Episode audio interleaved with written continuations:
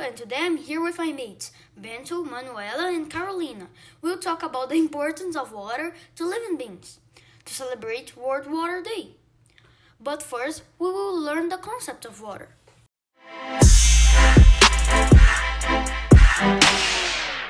Water is a chemical substance whose molecules are formed by two atoms by hydrogen and one on of, of oxygen. It is essential in the universe, including on Earth, where it covers a large part of its surface and is the largest consistent of the fluids of living beings. Living things need water to survive. All living things that need oxygen also need water to assist their breathing process. Other organisms need water to break down food molecules or produce energy during their breathing.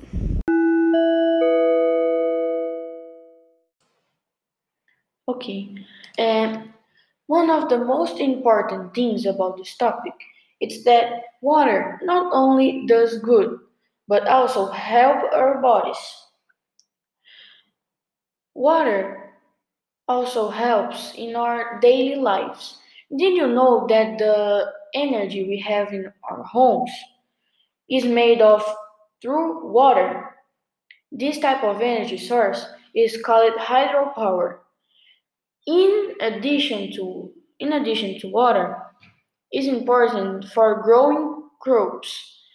And when they are prepared, we eat it because there is not no way for vegetables to be cultivated uh, without rain in a dry place.